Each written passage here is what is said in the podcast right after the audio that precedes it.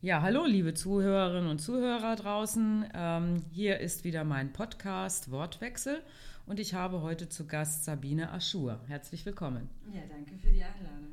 Ja, Sabine Aschur, äh, muss ich vielleicht kurz was zu sagen.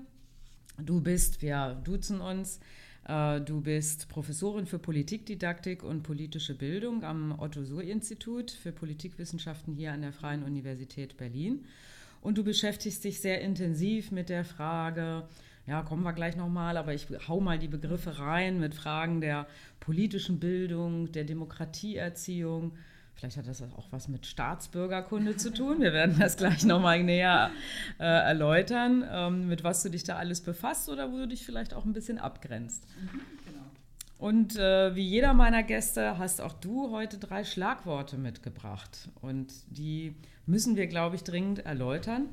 Ich rufe sie mal rein. Also, das ist politische Ungleichheitsfalle. Mhm, genau. Das zweite Feuerwehr Revival.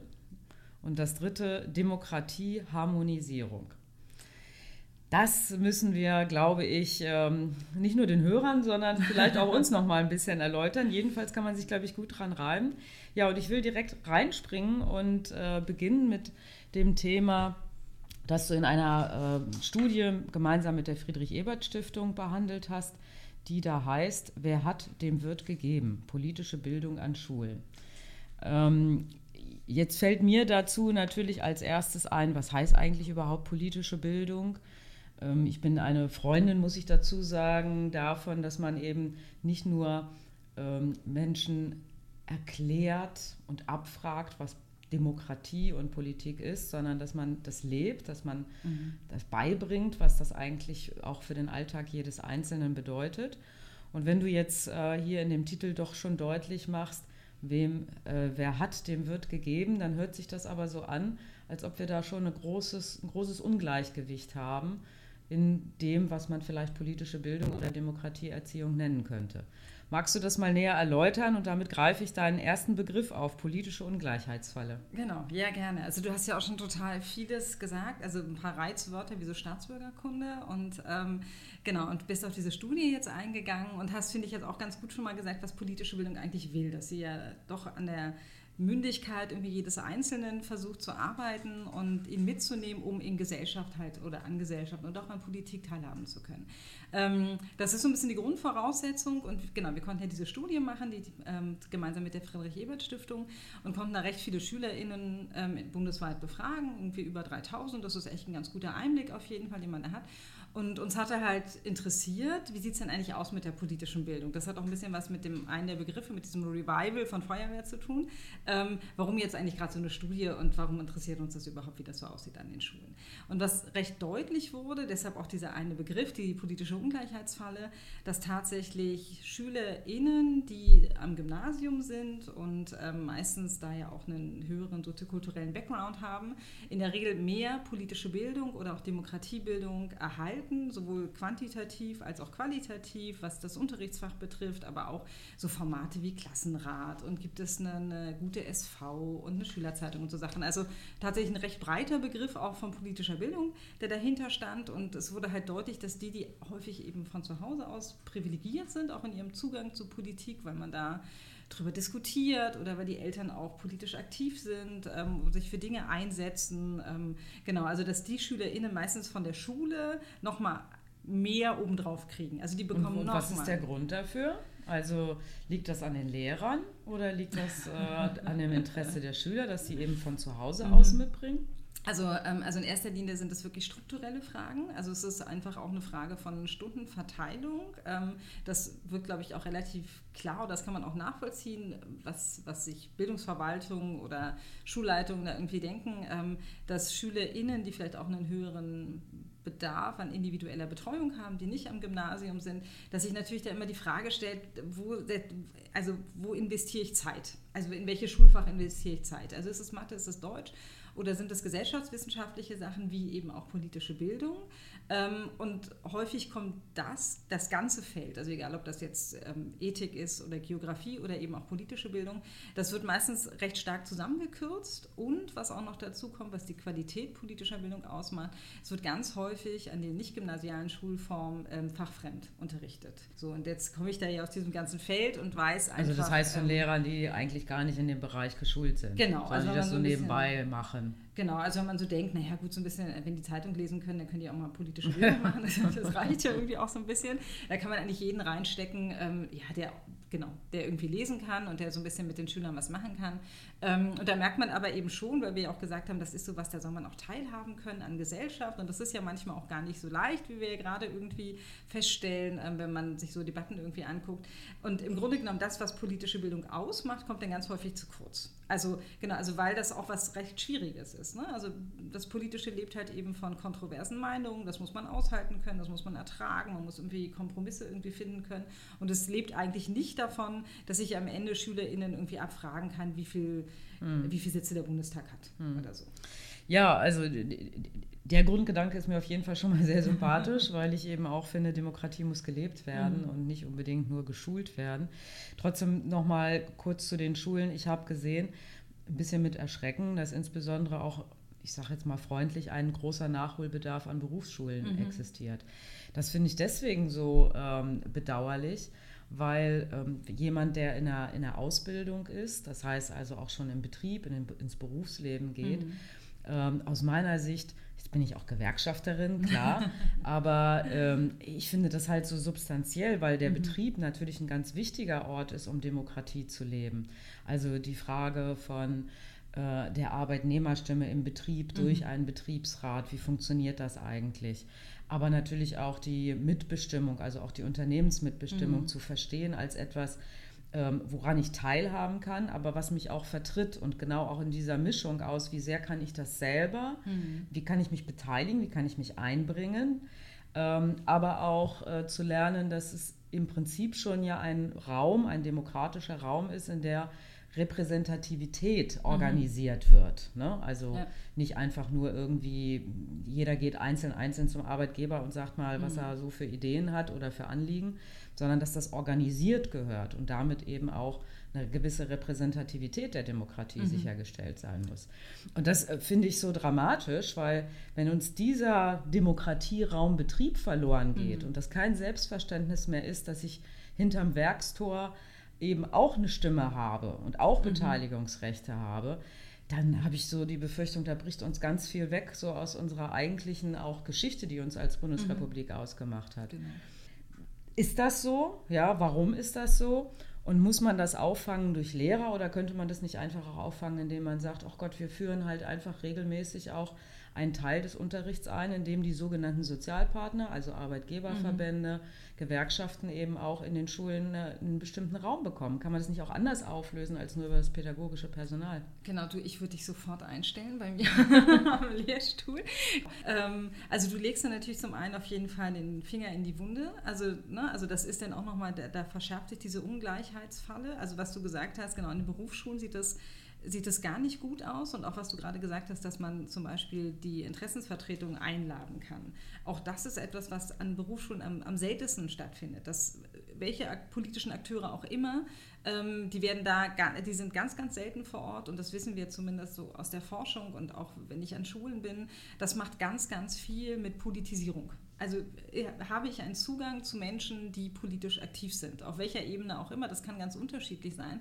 Ähm, und das, das ist für politische Sozialisationsprozesse ganz wichtig. Und um vielleicht so das, was du jetzt hier nochmal ähm, so für die Zukunft recht realistisch, glaube ich, auch irgendwie deutlich gemacht hast, was das eigentlich heißt, so für Interessensvertretung denn auch im Beruf, ähm, dass sich da natürlich etwas schon aus, den, aus der Sekundarschule oder aus, den, aus der Schule bis Klasse 10 nochmal nach oben verschärft. Also die Schülerinnen, die an den nicht-gymnasialen Schulen sind, ja häufiger dann auch an die Berufsschule wechseln, haben meistens schon bis Klasse 10 wenig politische Bildung, einige zum Beispiel auch gar nicht.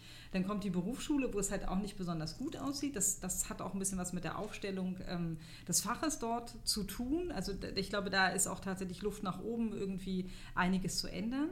Genau, du siehst es dann in den Betrieben und du siehst es dann letzten Endes auch, wenn du, wenn man einfach in die politische Kulturforschung guckt. Also das, das was, was wir wissen, dass einfach ähm, politische Beteiligung, Zufriedenheit, Einstellungen zu demokratischen Grundwerten, das korreliert ja ganz stark mit Bildung. Also Bildung ist irgendwie immer das, mhm. je höher Bildung, desto zufriedener sind die Leute mit der Demokratie. Je höher mhm. die Bildung, desto höher ist das Vertrauen in Institutionen oder so. Ähm, genau, und dass man aber da sieht, äh, ne, also dass Bildung oder eben politische Bildung eigentlich in diese Milieus am wenigsten investiert wird. Und das geht eben schon in Schule los. Aber, aber das ist ja schon nochmal ein interessanter Befund. Äh, mhm. man, bösartig könnte man jetzt sagen, ja, okay, wer halt irgendwie ahnungslos ist, der mhm. ähm, neigt eher dazu, zu misstrauen und, und, und alles in Frage mhm. zu stellen, fühlt sich nicht mitgenommen, versteht aber gar nicht, was mhm. eigentlich für ihn getan wird. Ne? Ähm, oder aber ist es einfach ein Ausdruck von Unzufriedenheit, also ist mhm. es ein Demokratieversagen, dass wir bestimmte Teile der Bevölkerung halt eben mit ihren Interessenlagen auch nicht einfach nicht ausreichend repräsentieren. Also ist es, ja, sagen wir mal, ein Politikversagen, mhm. muss man eigentlich genauer sagen. Ähm, oder ist es halt so, ja, es muss einfach auch gelernt werden. Mhm. Äh, ich frage jetzt mal ähm, ganz trivial, kann man Demokratie nicht auch im Mathematikunterricht lernen? Mhm. Ja, natürlich. Also das ist, das ist ja tatsächlich so der, der Ansatz, den politische Bildung auch immer schon hatte. Es ist eine Querschnittsaufgabe. Es ist eigentlich die Aufgabe aller Fächer.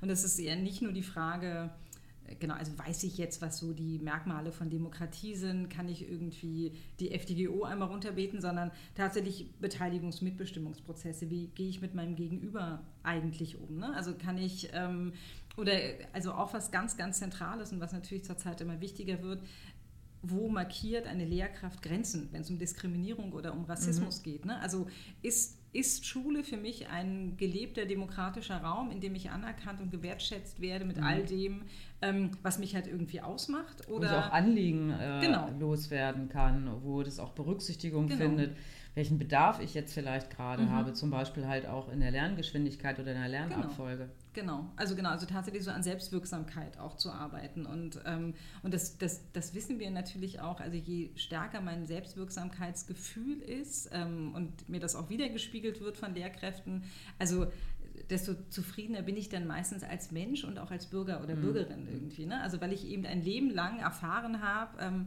also man kann ja auch so pädagogische Stile immer so unterteilen in so einen sehr autoritären Stil, ähm, in so einen anti-autoritären und in den demokratischen Erziehungsstil. Ne? Also mhm. das, was eben nicht heißt, ich habe die absolute Freiheit immer, sondern unter, also im Rahmen einer bestimmten demokratischen Kultur werde ich halt groß und weiß halt, wie ich mich da irgendwie bewegen kann und weiß aber auch, dass es, dass, dass damit Rechte für mich auch einhergehen und dass ich eben auch in meinen Bedürfnissen und Bedarfen, was du halt auch so gut meintest, wo man merkt, dass das gehört auch so zusammen, auch was meine Lerngeschwindigkeit zum Beispiel betrifft. Ne? Also werden mir da Angebote gemacht, irgendwie, also wird mir Teilhabe ermöglicht. Da sind wir mhm. tatsächlich noch bei diesem ganz anderen Begriff bei Inklusion, mhm. ja, den wir ja auch, ich, das das haben wir ja vor zehn Jahren oder vor elf Jahren mittlerweile, hat Deutschland ja die BRK ratifiziert. Und da geht es ja gar nicht nur um Menschen, die jetzt körperliche Beeinträchtigungen haben, sondern schaffen wir eigentlich, ähm, schaffen wir ein barrierefreies Umfeld in Schule. Und das hat ganz, ganz viel auch mit Demokratie zu tun. Und das ist nochmal jetzt ganz weit weg von irgendwelchen Lehrplaninhalten, die man mhm. dann irgendwie abrufen könnte. Natürlich kann das auch der Mathematik, oder es muss eigentlich auch die Mathematik-Lehrkraft mhm. machen können. Ein auf den Einzelnen mhm. abgestimmtes äh, ja Umfeld, das den Anliegen und den, den, genau. den, den Potenzialen gerecht ja, wird. Genau. Ja. ja, es hat vielleicht auch äh, in der Tat dann was damit zu tun, dass es eben doch auch ein bisschen so eine ja, diskriminierende Haltung gibt, dass diejenigen, die halt auf bestimmten Schulzweigen sind, ähm, das sind dann halt mhm. vielleicht auch äh, die eben ungebildeteren, die unqualifizierteren, die mit den weniger Talenten, mit den weniger Potenzialen ähm, denen man ja schon alleine mit dieser Haltung, mhm. geringer Bildungsstand, gleich geringere Wertschätzung. Mhm. Und auch mit der Selektion, also mit Und der dann, Verteilung genau. auf die, also ich, ich, ich will mich jetzt hier gar nicht so auf dem Fenster lehnen, weil ich bin ja auch Mutter und meine Tochter ist auch auf dem Gymnasium, aber eigentlich, also ich finde, man sieht es mit brutaler Deutlichkeit. dass diese Verteilung auf zwei unterschiedliche Schulsysteme, das macht ganz viel. Und bei meiner Tochter ist das tatsächlich so, wenn es richtig Ärger gibt in der Klasse und die sind total frech, und das sind die oft, das ist halt Pubertät, dann sagt die Lehrkraft immer, also heute seid ihr wieder wie Sekundarschüler. Ui. Also und ne, also das ja. ist total, also und ich, also ich, ich, ich finde es auch wirklich unmöglich. Also genau, weil es so eine Zweiklassengesellschaft aufmacht, die dann aber auch gelebt wird an Gymnasien zum mhm. Beispiel. Mhm. Ne? Also da gibt es halt die vermeintlich minderwertigere Schulform. Und das macht natürlich auch was mit den Menschen, die dort sind. Also Schüler, also ich glaube, das war ich kenne jetzt Berliner Feld ganz gut, aber das ist ja auch so ein bundesweiter Trend, dass generell das Auflösen von Haupt- und Realschule zu einer zweiten Schulform, die auch zum Abitur führt, die heißen ja ganz unterschiedlich in Berlin Sekundarschule, das war, glaube ich, schon mal was ganz, ganz Wichtiges, weil ich es ganz häufig erlebt habe, wenn man tatsächlich an Hauptschulen waren, die SchülerInnen haben sich selber schon aufgegeben. Also das war für sie klar, also eigentlich haben sie kaum eine Chance, mhm. irgendwie ja. Das war ja aber auch mal anders, weil es halt mhm. früher auch möglich war, mit dem Hauptschulabschluss halt durchaus mhm. eine Berufskarriere zu machen und über eine duale Ausbildung. Das ist ja eine der großen Stärken, die wir mhm. eigentlich in Deutschland haben, dass dadurch halt eben tatsächlich auch eine Teilhabe am Wohlstandsmodell ermöglicht worden ist, mhm. mit der beruflichen Bildung, wie wir sie in Deutschland aufgesetzt haben ähm, und, und dadurch quasi auch schon ein Stück weit ja, Inklusions- oder sagen wir mal ein mhm. Integrationsfaktor da gewesen ist. Ähm, und es gibt ja jetzt, jetzt kommen wir ein bisschen eher in die bildungspolitische Debatte, aber ich meine, es gibt natürlich auch eine Kritik an diesem System, wie du es gerade beschrieben hast, äh, dass es quasi noch mehr spaltet zwischen den Eliten einerseits ne, auf der gymnasialen Stufe und der Resterampe, die dahinter steht. Mhm. Und so gerade auch vielleicht dieser Mittelbau der bisherigen Realschüler, ne, mhm. die dann halt vielleicht eine höher qualifizierende Berufsausbildung anstreben oder wie auch immer, dass die quasi mit runtergezogen werden ähm, mhm. in genau diesen Habitus und die kulturelle mhm. Einstufung, was wir gerade halt hatten, halt das, was eben früher Hauptschüler war. Und da merkt man halt, wie sehr wir, glaube ich, kulturpolitisch wirklich auch geprägt sind, immer noch von so einem bildungspolitischen Klassendenken, das wir einfach nicht rauskriegen mhm. und das offensichtlich ja auch was mit Wertschätzung und Teilhabe zu tun hat. Ja, ja. Auf, ja, auf jeden Fall. Also und wir haben uns das vielleicht auch so ein bisschen selber verbockt durch Internationalisierung, die ja eigentlich immer gut ist. Aber ähm, was du ja auch gerade beschrieben hast, wir haben ein ganz hervorragendes duales Ausbildungssystem, was aber so durch diese ganzen Prozesse wie Bologna und Pisa eben auch ein bisschen in Frage gestellt worden ist. Ne? Also weil mhm. irgendwie es war klar, im internationalen Ranking ist Deutschland super, wenn wir viele Abiturienten und Studienabsolvierende haben. Und da, da waren Auszubildende, waren da halt einfach nicht wichtig. Und ähm, das, also das kann man ja auch ganz gut beobachten an den Zahlen, dass viel, viel mehr Abitur machen, was irgendwie gut ist. Aber damit geht ja irgendwie auch dieses Versprechen einher und dann gehe ich an die Hochschule und dann studiere ich halt, dann habe ich einen Studienabschluss. Und ich kenne das jetzt tatsächlich auch gut aus dem Feld zu dieser ganzen, genau dieser ganzen Ausbildungsberufe, dass es ganz, ganz schwierig ist, für einige Sachen, ähm, zum Beispiel Rechtsanwalts- und Notarsgehilfinnen da oder Gehilfen da irgendwie Personal zu finden. Mhm. Also weil die das gar nicht einsehen, warum sie eigentlich eine Ausbildung machen sollen, wenn man an der Fachhochschule irgendwie, ich weiß nicht, wie das dann heißt, es heißt nicht Jura wird oder so. Ich, ich bin halt einfach nicht Juristin. Keine Ahnung, aber irgendwie ja. so eine Mischung ne, aus, ich bin zwar nicht Anwalt, aber irgendwie kann ich ja. ähm, in einer guten juristischen Abteilung als Sachbearbeiterin arbeiten. Da muss ich irgendwie nicht für einen Hungerlohn in der Kanzlei arbeiten oder so. Mhm. Und das, dieses Feld, oder ich kenne es jetzt auch aus der Universität, dass wirklich dieses ganze Feld dieser Verwaltungsberufe, ähm, also man, man bekommt kaum Menschen, die das irgendwie machen wollen, weil die Bezahlung schlecht ist und ähm, genau. Ja, wobei ich da ja, jetzt kommen wir tatsächlich auf ein anderes Feld, aber mhm. äh, wobei ich ja immer dazu neigen würde zu sagen, naja, das kann aber nicht der Grund sein, äh, jungen Menschen nicht eine Möglichkeit über einen höchstmöglichen Beruf, äh, mhm. Schulabschluss zu ermöglichen ne? und sozusagen vorher schon zu selektieren. Ähm, also mein Ansatz wäre ja deswegen auch nicht darüber zu äh, philosophieren, wie viele jetzt Abitur machen, sondern eher zu sagen, wir müssen wir nicht woanders ansetzen, dass es eine deutlich bessere Berufsorientierung schon an Schulen gibt, die mhm. auch deutlich macht, dass eben ein akademischer Weg und ein Berufsbildungsweg tatsächlich gleichwertige Wege mhm. sein können, die parallel und nicht hierarchisch zueinander ja. stehen. Mhm. Ähm, also ich glaube, da haben wir an einer anderen Baustelle noch eine ganze Menge zu tun. Aber kommen wir nochmal zurück zur politischen Bildung. ja, genau. Ähm, und jetzt würde ich einen Begriff aufgreifen wollen, den du mitgebracht hast, nämlich Demokratieharmonisierung.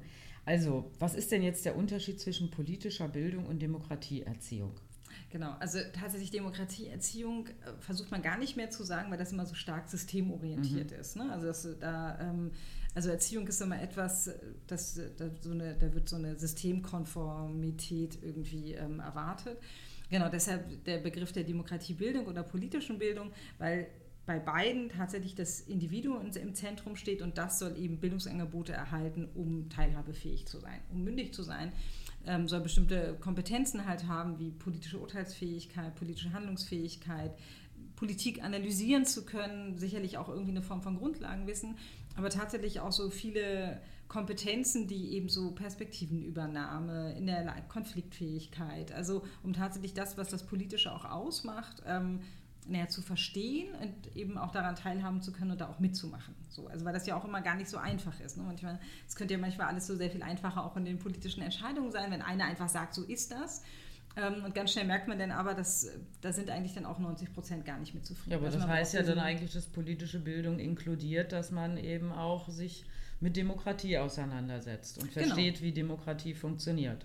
Also ähm, ist es das genau. Gleiche? Oder? Ja, also genau, also das, das Lustige und das Spannende ist, dass eben dieser Demokratiebildungsbegriff, der ist relativ neu. Den gibt es jetzt irgendwie so seit fünf Jahren und ähm, in der Regel entwickelt sich sowas ja immer wissenschaftlich. Das ist tatsächlich ein bildungspolitisch gesetzter Begriff. Mhm. Und wahrscheinlich hat man irgendwie also ich weiß es nicht so genau, ich kann das jetzt nur versuchen zu rekonstruieren. Ähm, also man wusste, dass mit der Demokratieerziehung, das, also mit Erziehung ist immer gar nicht gut, also das muss irgendwie weg. Ähm, man hatte dann schon immer politische Bildung, aber je nachdem, aus welcher Ecke man kommt, also gerade auch so die Erziehungswissenschaft haben politische Bildung immer stark so mit Staatsbürgerkunde gleichgesetzt. Also ne, da muss dann irgendwie so ein Bürger erzogen werden, der irgendwie weiß, wie es so funktioniert. Ähm, ob der sich da, also wie er jetzt dazu steht oder ob das so subjektorientiert ist, ist dann irgendwie auch so ein bisschen egal. Ähm, für die politische Bildung kam der Begriff so ein bisschen plötzlich und überraschend, weil ich dachte, all das, was dahinter steht, das haben wir ja schon. Und was auch nochmal ganz spannend ist, dass tatsächlich so der Blick oder das Verständnis politischer Bildung für den schulischen Bereich oder für schulische, schulische Akteure und außerschulische Akteure sehr unterschiedlich ist. Also außerschulische Akteure, die sind ja völlig frei von irgendwelchen Lehrplanvorgaben und so und haben, glaube ich, einen sehr stark subjektorientierten Zugang ähm, und können es, glaube ich, noch weniger verstehen, warum man jetzt diesen Demokratiebildungsbegriff hat. Aber der ist nun mal da und ähm, das hatte ich ja vorhin schon mal kurz erzählt, also fast alle Bundesländer haben da jetzt auch so, so kleine Lehrpläne dazu und, ähm, und Berlin-Brandenburg eben auch. Und da war es jetzt irgendwie meine Aufgabe, den zu füllen. Und es war tatsächlich so eine kleine Herausforderung, ähm, weil ich jetzt gar nicht wusste, was, was, was soll ich denn jetzt anders machen? genau, genau. Also ich kann das jetzt im Schlaf runterschreiben, was politische Bildung ausmacht. Das sollte das aber irgendwie nicht so richtig sein. Also es sollte irgendwie ja, wenn ich vielleicht mehr Spaß machen, das sollte sich irgendwie besser anhören. Keine, also ich habe keine Ahnung. Ähm, genau, und musste dann tatsächlich so ein bisschen überlegen, gut, was, was nimmt man jetzt irgendwie mit dazu? Und ähm, was man natürlich machen mal, ist ja aber schon mal gut.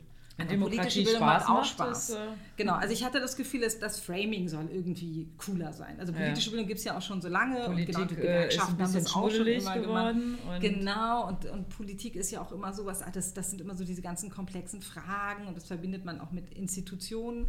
Ähm, also daher war das jetzt ja auch mal so mein Begriff. Ich glaube, Demokratie ist einfach der harmonischere Begriff. So, ne? Also da können sich ja bis hin zu identitären Demokratiekonzepten, wo man so sagt, es gibt den Volkswillen und den muss man halt irgendwie nur finden und dann durchsetzen. Ähm, der ist ja, also das hat ja relativ wenig mit dem zu tun, wie Demokratie zum Beispiel in Deutschland funktioniert oder in Massendemokratien funktioniert. So.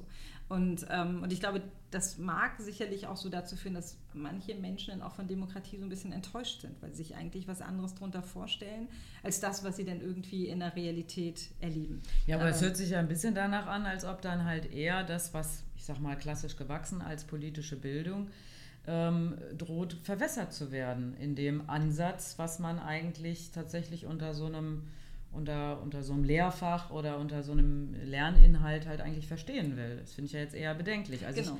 ich hätte ja Sympathie dafür, zu sagen, naja, wir machen eben politische Bildung nicht im Sinne von Staatsbürgerkunde, ähm, sondern äh, für mich ist politische Bildung hat immer auch was mit der Auseinandersetzung zu tun. Mhm. Wer bin ich als Mensch in der Gesellschaft? Wie sehe ich mich? Wie sehe ich andere? Ähm, welche Geschichte, mit welcher Geschichte muss ich mich auseinandersetzen, mhm. um zumindest aus der Geschichte zu lernen? Ja? Ähm, und dass es halt in dem Sinne wirklich einen Bildungsanspruch hat. Ich brauche schon auch ein bisschen mhm. Faktenwissen, ich muss mich schon auch ein bisschen sagen wir mal, substanzieller mit ein paar Entwicklungen in der Welt und auseinandersetzen und was das eigentlich mit mir zu tun hat.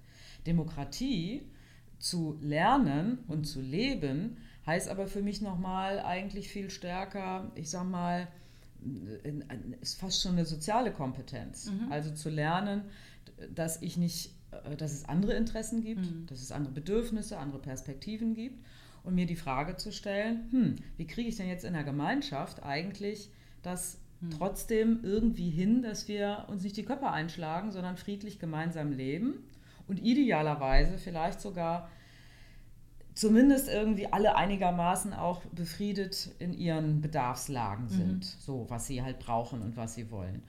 Und das heißt, da kommt dann der Kompromiss, ja, da genau. kommt dann der Konsens, auf mhm. den man sich einigen muss. Das sind ja auch schon fast Schmuddelwörter geworden. Ne? Also ein Kompromiss ist ja fast ja. automatisch mhm. im Kopf der meisten schon irgendwie mhm. faul. Ähm, und das ist er eigentlich nicht, sondern es ist die, dass das Lernen, dass, ja auch, dass mich das auch bereichern kann, wenn ich mich mit anderen Perspektiven auseinandersetze und dass es mir Frieden und Zufriedenheit verschaffen mhm. kann, mhm. wenn ich mich mit anderen einige. Ähm, und das ist ja so ein bisschen weggebrochen. Und von daher finde ich natürlich, wenn man das so kombinieren würde, politische mhm. Bildung und jetzt darf ich Demokratieerziehung nicht mehr sagen, Bildung aber, sagen. Demokratie, Bildung. Aber ja, Demokratie lernen und leben will ich jetzt vielleicht mhm. mal für mich übersetzen. Dann, ähm, dann hat es halt schon, das meinte ich vorhin damit, dann hat es eben schon auch was damit zu tun, ähm, wie eben nicht nur das in dem Fach politische Bildung, sondern eben auch in der, in dem, in dem, in der Mathematikunterricht, im mhm. Schullehrplan mhm. insgesamt gelebt wird. Und ähm, also das heißt vom Morgenkreis in der Kita, wo man entscheidet, was man heute irgendwie zusammen spielt, mhm. über Jugendparlamente, Bürgerräte und andere Beteiligungsformen, bis hin zu der Frage, wie finden eigentlich in Deutschland mhm. Wahlen statt und was hat das mit unserem Alltag zu tun? da sonntags irgendwie mit so einem genau. Wahlzettel in die Grundschule zu gehen mhm. und seine Stimme abzugeben, ähm, müssen wir doch eigentlich quasi dieses Prozedere, diese Beteiligungsform, aber auch eben die mhm. Bereitschaft, sich auf andere einzulassen und sich mit anderen zu verständigen, nochmal irgendwie glaube ich, irgendwie völlig nicht neu denken, aber doch irgendwie stärker wieder in den Alltag der Menschen bringen. Ja, auf jeden Fall. Also du hast, also, also einige Sachen, eine Sache möchte ich nochmal so ein bisschen unterstreichen, weil das so wichtig ist. Also du hast jetzt eben auch so einen, den, wie gesagt, also du dürftest, also du wärst perfekt für unseren Lehrstuhl, ähm, dass es wirklich darum geht, ähm, also genau, ich erfahre was im Kleinen, aber dass man, dass man nicht vernachlässigt, dass das dass es auf der, also in, der, in Gesellschaft oder auch in Politik nochmal anders läuft als in der Schulklasse. So, und das ist ganz häufig die Gefahr, wenn ich so denke, mhm. naja, wieso, ich lasse die doch jetzt jede Woche irgendwie abstimmen, mhm. ähm, wann, also ob wir vor oder nach der Pause irgendwie, weiß ich nicht, gemeinsam nochmal frühstücken oder so. Ähm, das, ne, also das, das ist sicherlich eine recht harmonische Entscheidung und dann haben SchülerInnen noch lange nicht verstanden, warum das eigentlich auf kommunaler Ebene oder sogar in Familie oder so ganz anders läuft und sehr viel konfliktreicher irgendwie abläuft. Mhm. Ähm, und eine Kollegin von mir, die Kerstin Pohl, hatte mal von der Brückenproblematik gesprochen. Also man darf, also wenn man glaubt, dass Demokratiebildung ähm, oder politische Bildung wenn es ausreicht, die Erfahrung zu machen, dass wir drei hier jetzt irgendwie relativ schnell zu einer Entscheidung kommen, heißt das natürlich noch lange nicht, dass es in Politik so ist. Mhm. Und selbst wenn man Politik simuliert, das ist tatsächlich total spannend, ähm, wenn man mit SchülerInnen so Planspiele macht. Ähm, man merkt halt auch, wie schwer es ihnen fällt, naja, den Konflikt auszuhalten. Mhm. Also wenn es so irgendwie nennt, so klassische Frage, soll da jetzt irgendwie ein Supermarkt hin oder Skateboardbahn oder so ähm, und irgendwie das Geld reicht nicht, ne? also man versucht ja wirklich auch alle Zielkonflikte irgendwie noch reinzubringen, dass sie mhm. das halt lernen. Bei SchülerInnen ist das immer so, dann stirbt die Oma und hat ganz viel Geld hinterlassen und man kann beides bauen. Also, dass sie eigentlich, ne, also dass sie rauskommen aus dieser Konflikthaftigkeit und eine Entscheidung treffen zu müssen. Genau, und das, das sind immer so Dinge. und genau. nicht nur Harmonisierung. Genau, es geht, also genau, tatsächlich so mit Konflikten umzugehen, das ist, glaube ich, wichtig. Und ähm, das wollte ich vorhin noch sagen, das hattest du irgendwie auch schön, äh, so schön gesagt, eben, dass man keine Angst vor dem Fremden hat. Also, ne, also dass, dass, dass Demokratie und Politik nicht das Fremde ist, genauso wie auch bestimmte soziale Gruppen nicht fremd sein dürfen. Und äh, das hatten wir vorhin auch so mit Inklusion schon mal angesprochen. Ich glaube, auch das ist so ganz, ganz zentral, dass man eben ähm, in dieser Vielfalt auch gemeinsam lebt und relativ früh schon lernt, bestimmte Interessen kennenzulernen, auch nachvollziehen zu können, woher die halt irgendwie kommen. Ähm, und dann irgendwie auch Entscheidungen vor diesem Hintergrund treffen zu müssen. Und das einfach auch natürlich in einer Welt, wo Menschen auch aus anderen Gegenden kommen, ähm, tatsächlich auch, ne, also die, die Standortgebundenheit hoffe ich nochmal eine ganz andere ist, ähm, als jetzt irgendwie Norddeutschland, Süddeutschland, Ost oder West oder so. Und diese Erfahrung, oder diese Erfahrung nicht zu machen und irgendwie dann mit Mitte 30 festzustellen, Huch, also irgendwie, wir sind ja viel pluraler aufgestellt, als ich das ja mal erlebt habe. Ähm, das ist natürlich ungünstig. Und hier ist Schule, glaube ich, auch ein ganz, ganz wichtiger Ort, auch diese Erfahrungen, die uns ja gerade gesellschaftlich irgendwie auch herausfordern, dass ich die schon relativ früh mache. Mhm. Das bringt mich zu deinem dritten Stichwort, ähm, nämlich Feuerwehr-Revival. Musst mhm. du gleich mal erklären, was du darunter genau verstehst. Aber ich will es mal so ein bisschen anschneiden nochmal unter dem Aspekt, dass wir, wenn wir heute über Demokratie reden, eigentlich ja gar nicht mehr drum herum kommen, auch über Populismus zu reden. Mhm. Ähm, ich bin ja jetzt schon an einem Punkt, wo ich schon fast damit fremde, den Begriff Populismus überhaupt den selbsternannten Populisten zu überlassen, weil ich ja erstmal finde, dass populäre Politik ja was Gutes ist. Mhm. ähm, jedenfalls würde ich das als Sozialdemokratin immer anstreben. ähm, aber Trotzdem, wenn wir jetzt äh, nochmal in den Ist-Zustand schauen, dann gibt es natürlich eine Art des Populismus, die halt einfach verkürzt, vereinfacht, mhm. aufhetzt, äh, in Schwarz-Weiß denkt. Eben nicht in dem, was wir gerade hier miteinander sehr harmonisch äh, mhm. uns verständigt genau. haben, dass das was mit Vielfalt, mit Perspektivwechsel zu tun hat, äh, sich auch auf den Konflikt und die Zielkonflikte, die vielleicht in sowas drinstecken können, einzulassen und trotzdem einen Prozess zu finden, an dem man sich am Ende des Tages irgendwie verständigen muss. Und das alles wird weggeschoben und wird eben, du hast es gerade schon angedeutet, in vielleicht so etwas wie einem ähm, imaginären Volkswillen mhm. oder so etwas gefasst, der, äh, der sozusagen nur gefunden und dann eben durchgesetzt werden muss. Ähm, ja, was, äh, wo, wo, stehen wir da eigentlich als Gesamtgesellschaft in dem, wie wir Demokrat, wie unser Demokratieverständnis gerade ist? Wir, ich habe mit Interesse hier die Bertelsmann Stiftung wahrgenommen, die gerade aktuell rausgekommen ist, die gezeigt hat, dass die unter den Wahlberechtigten die populistischen Einstellungen abgenommen mhm. haben, sogar deutlich abgenommen haben. Waren es 2018 noch jeder Dritte, stellen sie jetzt äh, in 2020 fest, dass es nur noch jeder Fünfte ist. Und das war vor Corona. Mhm. Ähm, da könnte man jetzt ein bisschen hoffnungsfroh sein. Trotzdem glaube ich ja, dass sich solche populistischen Tendenzen und ich sage jetzt mal diese vereinfachten, mhm. diese Suche nach vereinfachten Antworten, dass sich dieser Trend nicht völlig auflöst. Ähm, ja, wie, wie schätzt du das ein und hat das mhm. was mit deinem dritten Wort Feuerwehr-Revival zu tun? Ähm, also genau, ich würde tatsächlich einen Befund da noch, noch nachsteuern wollen aus dieser Bertelsmann-Studie. Also das stimmt, dass quasi dieses, dieser populistische und, also sie trauen sich ja nicht so richtig rechtspopulistische Bereich zu sagen, aber eigentlich geht es ja darum, aber ich darf das ja hier sagen, mhm. du vielleicht nicht. Ähm, und äh, genau, und dass sie also das mag etwas abgenommen haben, was ich mir, glaube ich, schon auch erklären kann, weil einfach, ähm, ja, also genau, Realpolitik eben das, doch kaum das gehalten hat, was da versprochen wurde. Aber wir haben eine stärkere Radikalisierung.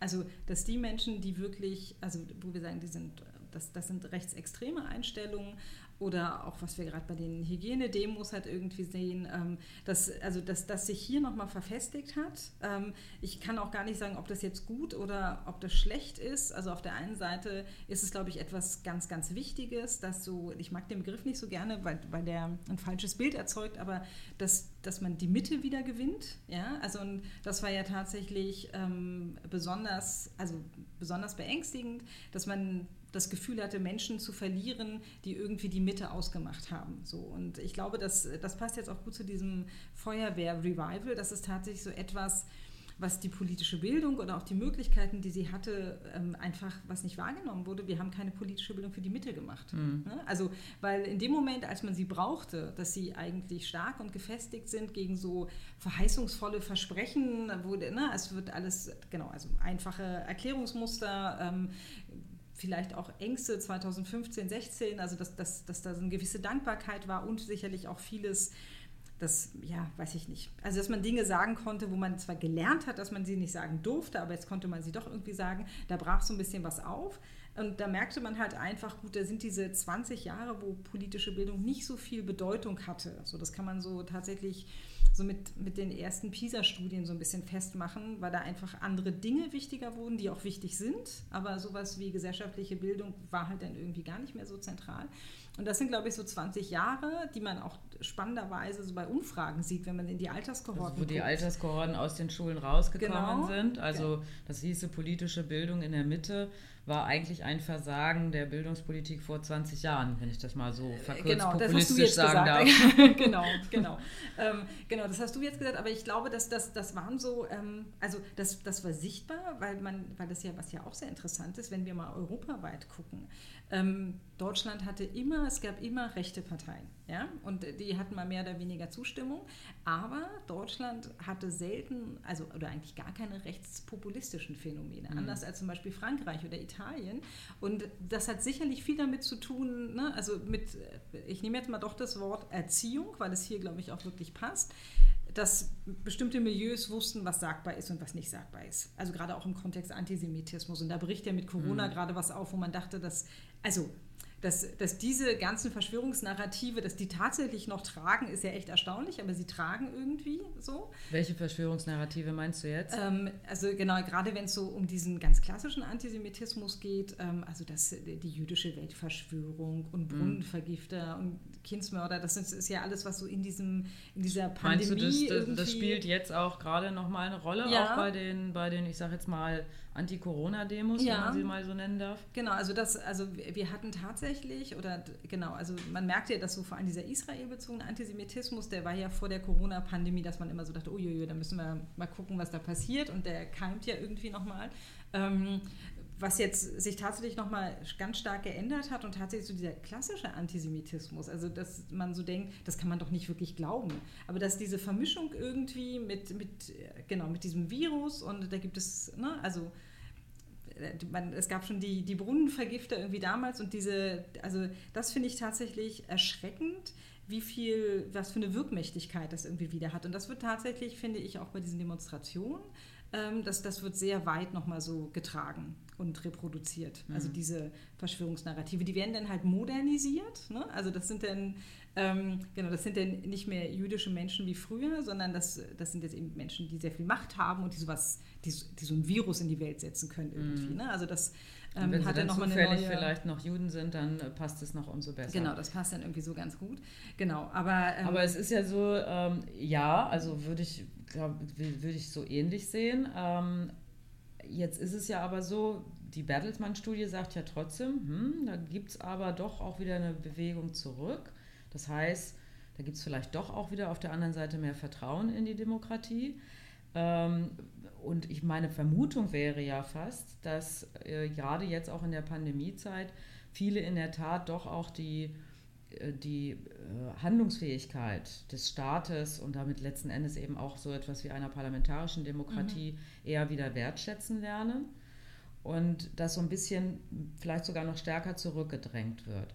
Das meinst du mit dem, mit dem Revival, also die Demokratie als Feuerwehreinsatz, die mal, äh, mal funktioniert und mal nicht funktioniert und dann halt so ein Revival erfährt in solchen Genau, Krisenzeiten? die politische Bildung meine ich. Genau, die genau. also Okay. immer wenn es sehr krisenhaft wird, also wenn man merkt, dass dann irgendwie das Antisemitismus aufkeimt, Rechtsextremismus, dann ist die politische Bildung wieder gefragt. Also das Mhm. ist auch so, da, da gab es ja dann auch das große Demokratie-Leben-Programm, ne? das wurde Ja, dann ja, in dem ja. Moment irgendwie aufgelegt, als man so merkte, okay, jetzt also wird es tatsächlich so ein bisschen unangenehm. Ähm, das hatte man dann, genau, um die 90er, da hatte man das auch schon mal. Ähm, da wurde auch, also mit den ganzen rechtsextremen Übergriffen, Mhm. ähm, genau, da, da war po- politische Bildung dann auch wieder wichtig. Und dann hatten wir aber eine lange Zeit nach der Wiedervereinigung, ähm, klar, politische Bildung kostet.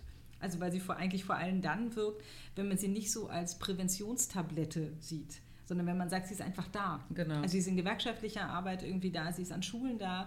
Also ohne mit der Zielsetzung, ähm, genau, ich, ich verabreiche das, damit die Menschen oder die Bürgerinnen und Bürger sich halt so verhalten, wie das irgendwie angenehm ist. Darum geht es ja ganz, sondern eigentlich, wir wollen ja kritikfähige. Und im Zweifelsfall erreicht man damit sowieso in erster Linie diejenigen, die sowieso schon überzeugt sind. Da sind wir wieder am Anfang unseres Gesprächs, ja, genau, die, die haben, den wird genau. gegeben. Ja, und man, man, man, und, und, und, und, das ist genau so der Punkt, wie viel schafft man eigentlich mhm. halt tatsächlich auch äh, im Alltag, im mhm. unmittelbaren Lebensumfeld. Genau. Ne? Genau. Also da muss ich halt schon auch politikkritisch mhm. ähm, äh, sagen, äh, ich meine, da sind wir ja auch sehenden Auges reingeschwebt. Mhm. Ähm, ich weiß, dass wir noch in den 90er Jahren schon, da war ich noch, äh, noch bei den Jusos aktiv, mhm. ähm, dass ich das immer wieder schon auch versucht habe zu platzieren und wir das auch wirklich sehr, sehr kritisch gesehen haben, was eben beispielsweise alles im Osten auch wirklich an Jugendkulturen mhm. und Infrastrukturen und Einrichtungen alles weggebrochen mhm. ist und wo man Tür und Tor geöffnet hat, eben genau für solche ja. identitären, ja, genau. nationalistischen genau. und sonstigen Kontexte, mhm. die da ganz einfach die Leute dann ja. halt quasi von der Straße abgreifen und ihnen ja auch Angebote machen. Absolut. Ne? Die machen ja genau. eben nicht politische genau. Bildung im genau. Sinne von so, jetzt komm mal zu uns mhm. ins Naziheim und wir genau. erklären dir mal, wie das mit Hitler wirklich mhm. war, sondern die machen denen ja soziale Angebote. Genau, das ist von Nachhilfe. Das ist ja das Brandgefährliche. Ja. Genau, also was so, also und das ist wirklich perfide, also weil ja häufig dann werde ich auch gefragt, na, wie muss denn politische Bildung sein, damit sie eben auch solche Gruppen und Milieus irgendwie erreicht. Und äh, ich mag das jetzt eigentlich fast gar nicht aussprechen, aber tatsächlich, also genau diese Gruppen haben genau verstanden, wie es läuft. Also, dass ich eben nicht sage, oh, wir diskutieren heute mal über Foucault, sondern dass ich tatsächlich sehe, okay, also man spricht ja immer so von aufsuchender Bildungsarbeit, genau. dass ich halt tatsächlich gucke und im Grunde genommen ist es eben auch genau wieder das Subjektorientierte. Ne? Also häufig ist den Menschen das gar nicht so klar, wie politisch sie sind in ihren Anliegen. Und mhm. ich finde, dass, ähm, mhm. das ist wirklich erschreckend, wie wahnsinnig gut es funktioniert mhm. hat. So, und ja, und, und umgekehrt muss man dann ja auch sehen, wenn, wenn, man, wenn wir jetzt aber trotzdem die Realität erstmal auch annehmen müssen, dass es halt diese Populisten gibt und dass es nach wie vor auch die Bewegungen gibt, die, die aus dieser Richtung kommen, die auch durchaus sich lautstark auf den Straßen versammeln. Mhm. Ähm, da muss man ja eigentlich auch zu dem Punkt kommen, zu sagen, es gilt auch umgekehrt, nicht jede Bewegung ist automatisch demokratisch. Mhm. Ja. Ne? Also ja. die Stimme mhm. zu erheben ist dein gutes Recht, mhm. aber es ist nicht automatisch in einem, jedenfalls nach unserer Verfasstheit mhm. und unserer, ich sag mal, auch gewachsenen Demokratieverständnis ist es trotzdem kein automatisch demokratisches Grundverständnis, was du mhm. damit zum Ausdruck bringst. Ja, also das ist schon, das ist auch unglaublich schwer, auch für uns in der in der ja auch innerparteilichen Auseinandersetzung mhm. beispielsweise die Frage, mit welchen von denen redet man noch und wo setzt man die mhm. Grenze. Ne? Also ja. ich meine, ich finde es jetzt nicht immer so ganz schwer. Ich finde halt alle, die äh, entsprechend, also ganz bewusst ne, solche Bewegungen organisieren und die mhm. da als, äh, als Wortführer vorne vor, vorweggehen und die sowieso halt auch inhaltlich Grenzen überschreiten von, von rassistischen, äh, sexualisierten mhm. und sonstigen auch zum Teil Gewalt aufrufen und so. Da ist natürlich sowieso eine absolute mhm. Grenze.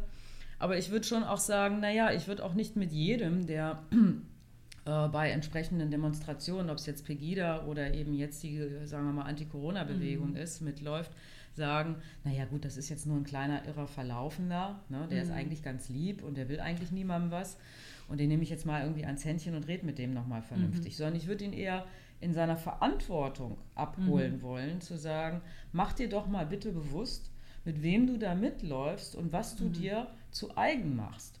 Und wenn du dann zu der Überzeugung kommst, ja, das ist trotzdem genau das, was mhm. du willst, dann stehst du für mich außerhalb meines Demokratieverständnisses und unserer Verfasstheit. Mhm. Und dann ist auch Schluss mit, ja. wir setzen uns mal zusammen und versuchen gemeinsam eine Lösung zu finden. Ja, ja, ja.